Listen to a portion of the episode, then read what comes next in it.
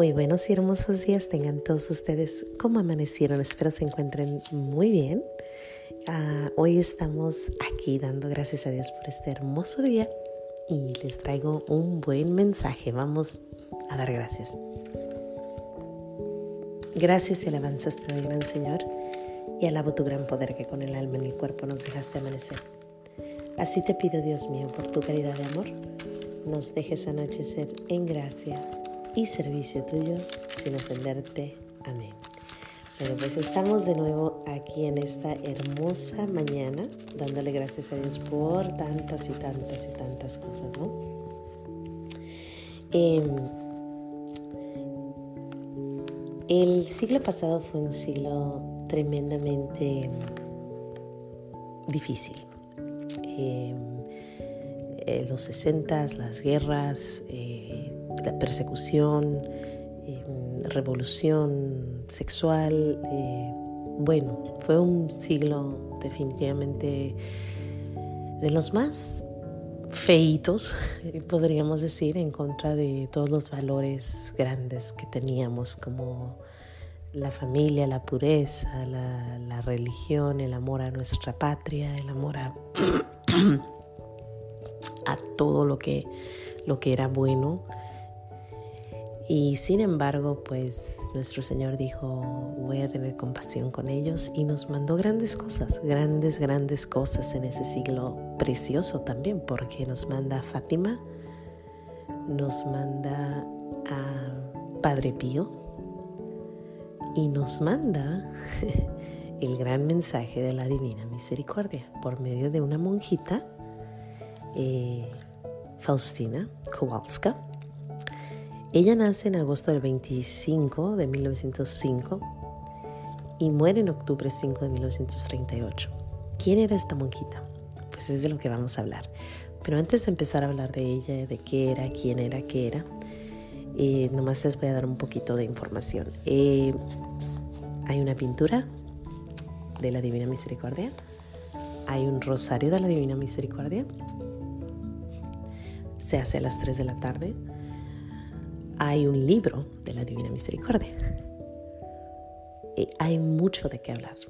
Está la pintura, está la oración, está el libro, está su vida, está la festividad, está eh, los milagros que han sucedido por medio de la Divina Misericordia,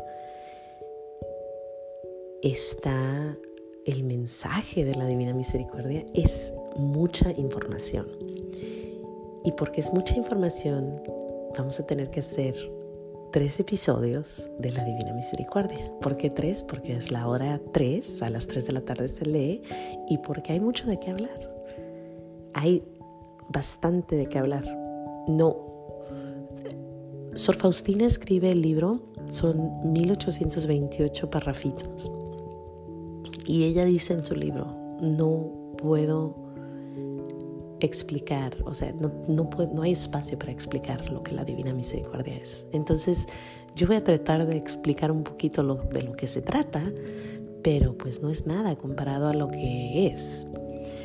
Es un gran regalo. Este es uno de los regalos, yo creo que por eso yo no quería hablar de esto, casi.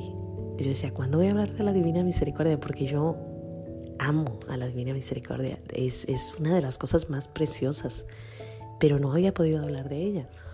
Me estaba esperando para esta semana, porque es la semana de la Divina Misericordia, el domingo de la Divina Misericordia, y estaba esperando, esperando, pero me doy cuenta que no puedo ponerlo todo en un solo podcast. Tengo que hacer tres o cuatro, o diez o veinte. Pero voy a hacer solo tres este, este año. Si Dios quiere, el siguiente año hacemos otros tres. Pero, ¿de qué se trata este mensaje? ¿Qué es? ¿Qué pasó? ¿Por qué? Bueno, pues empezamos en el Calvario. En el Calvario empieza este mensaje. Cuando el romano traspasa el corazón de nuestro Señor Jesús, sale sangre y agua.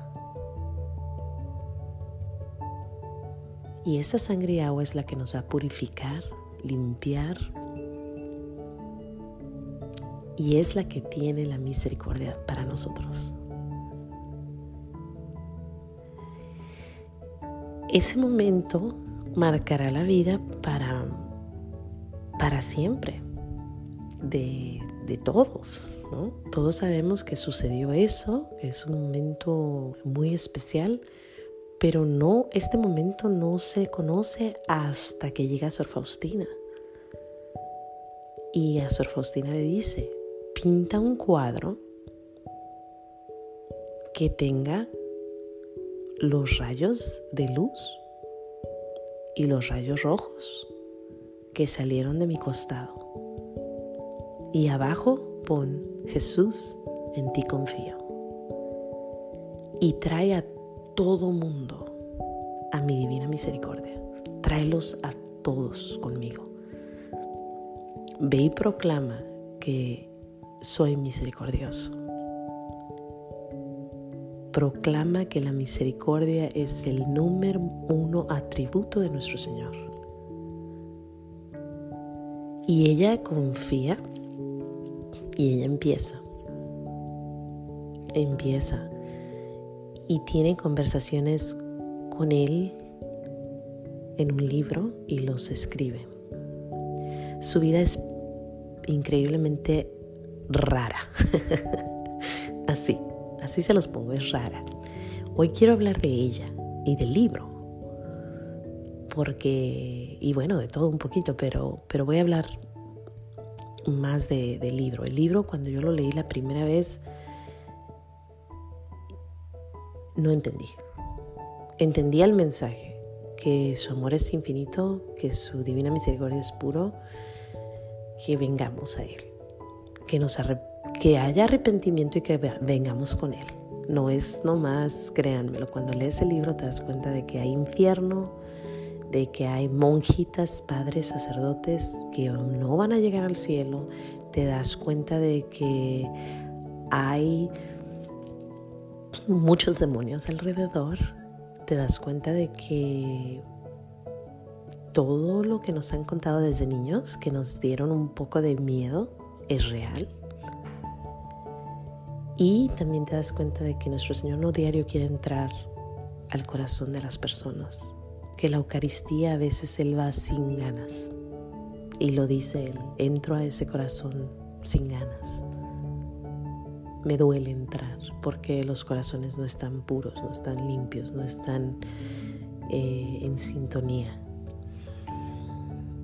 Sor Faustina al principio cuando yo la leía yo no, o sea, no entendía, yo decía, Sor Faustina, para empezar se me hacía como un poco despota. Yo decía, oye, nuestro Señor se te está apareciendo y todavía quieres más y, y reniegas porque no viene. Pero después me doy cuenta que era la sed que ella tenía después de muchos años. ¿eh? Yo lo leí la primera vez, creo que tenía yo como unos 22 años probablemente y lo he estado, ha sido mi libro de cabecera por los últimos, no sé, 20 años. Y este año me propuse a, leerlo completito en un año y ahorita les voy a dar el tip de cómo hacerlo. Pero yo me acuerdo que yo decía, oye, Sor Faustina, ¿qué pasa? Si nuestro Señor te está dando tantas gracias y tú sigues renegando. Pues con el paso del tiempo me di cuenta de eso, que era su sed que ella tenía por nuestro Señor. También al principio se me hacía muy criticona, sentía que criticaba a todos los que le rodeaban. Pero me di cuenta, y esto apenas me, lo di, me di cuenta, este, este domingo de, de resurrección me di cuenta por qué. Después de 20 años de leerla, estaba yo parada y estaba mi sobrina y yo la vi tan bonita, tan fresca, tan llena de vida y yo le dije, mija, ¿quién fuera tú? A sus 22 añitos está preciosa, luciendo como una gran, gran jovencita, ¿no? Y yo le dije, mija, ¿quién fuera tú? Tu juventud está en ti, está todo, tienes el mundo a tus pies, ¿no? Si volviéramos a esos tiempos, y me di cuenta que Sor Faustina no era crítica, en realidad era como que nos decía, que les decía a las demás, entiendan que hay un mundo, una, hay un un, océano de misericordia. Volteen a ver a nuestro Señor. Por favor, dejen de hacer cosas que no. O sea, ella entiende la grandeza que hay a los pies de la cruz de Cristo. Y entonces ella les habla a todas como, no les habla mucho, ella nomás reza, pero siempre está diciendo, esa monjita, bla, bla, bla, bla, bla. Entonces como que sientes tú esta, ¿por qué está poniendo atención tanto a los demás? Pero es porque ella sabe que están perdiendo tantas gracias. Ahora, Sor Faustina, también otra cosa, es que Sor Faustina sufrió mucho, la metieron a un manicomio un tiempo porque nadie le encontraba que tenía, ella estaba enferma de adentro, de cansada, tenía dolores interiores porque estaba, era un sacrificio total lo que ella hacía.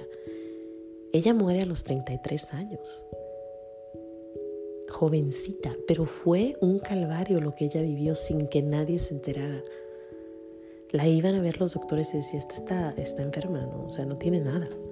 Sin embargo, había un doctor que sí sabía lo que le estaba pasando y él, le, le decía a él, ¿cómo sufres tanto y estás todavía viva?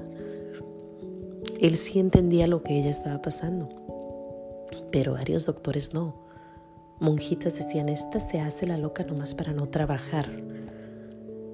Ella cree que es la reina y todos le tenemos que servir. Sufre mucho Sor Faustina, mucho, mucho, mucho, mucha persecución en su convento.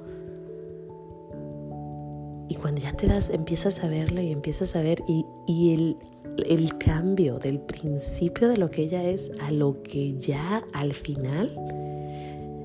Ahora hay algo muy precioso de su obediencia, obediente, obediente al llamado de Dios. No daba paso sin preguntar, Señor, ¿acaso quieres que yo lo haga? Hasta confesarse le pedía permiso. Y eso a mí se me hace tan hermoso. Y cuando nuestro Señor te da una señal, debes de seguirla. Hay que ser obedientes. Y ella era muy obediente. Aparte, de, o sea, es muy humilde ante nuestro Señor. Es muy humilde lo que nuestro Señor le dice. Ella acepta le pide perdón. Es un gran, gran mensaje de amor entre ellos dos. Al final de la historia, a mí lo que más me cautiva es, bueno, es que son muchas cosas, pero una de las cosas que se me hace preciosa, preciosa, es ver cómo se desgasta sacrificando su vida por los demás todo, todos los sacrificios pequeños, por pequeño que sea. En una ocasión ella está cosiendo y dice, te ofrezco cada puntadita que doy por las ánimas del purgatorio. Y nuestro Señor nota todo esto, Él nota cómo Sor Faustina es grande, pero muy pequeñita, muy humilde, tan humilde que acepta que yo esté hablando cosas en contra de ella, pero es que ya entendí antes no la entendía. Ahora entiendo.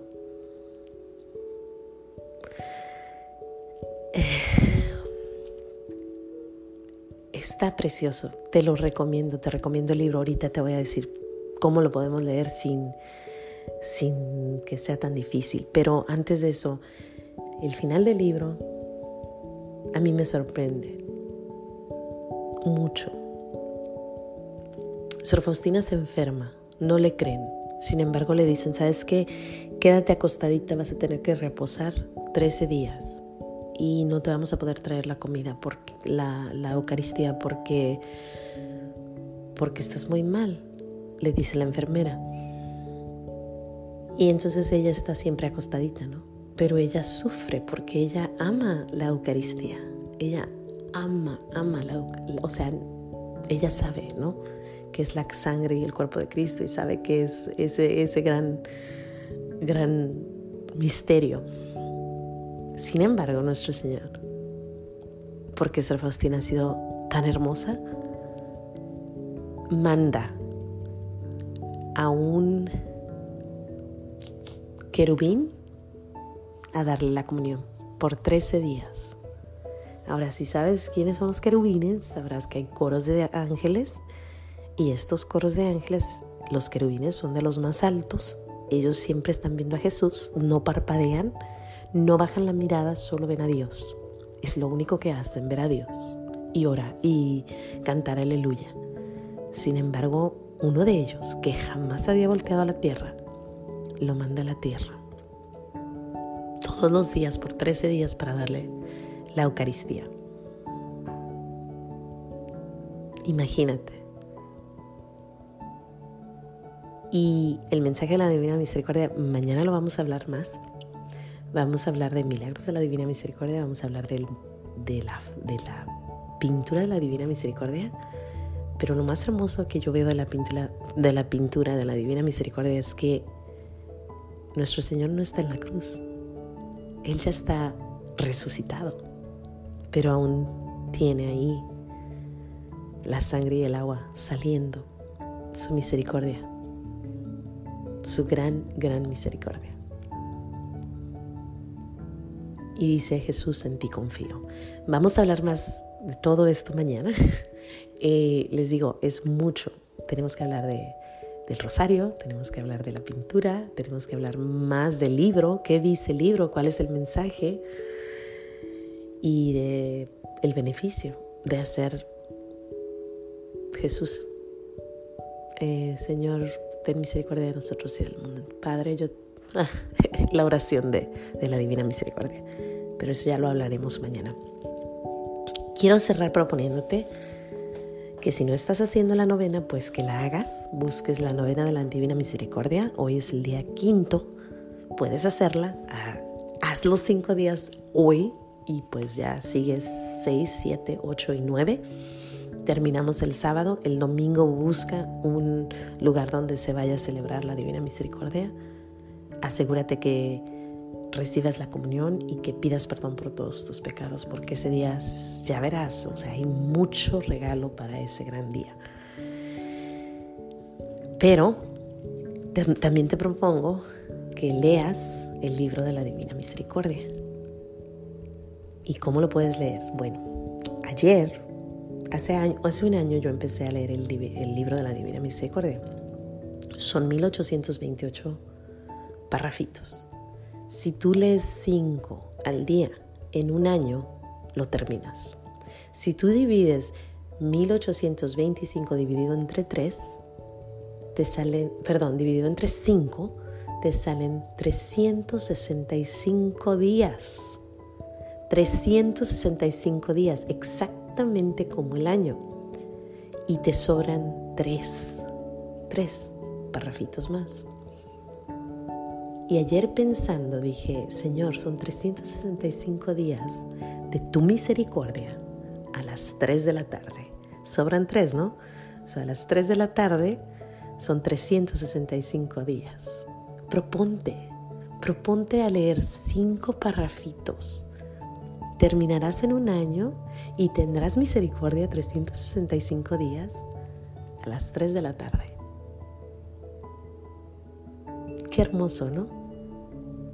Te propongo, yo empiezo de nuevo, lo, hice el año pasado, lo voy a hacer de nuevo este domingo. Este domingo de la Divina Misericordia empiezo la lectura 5 por día.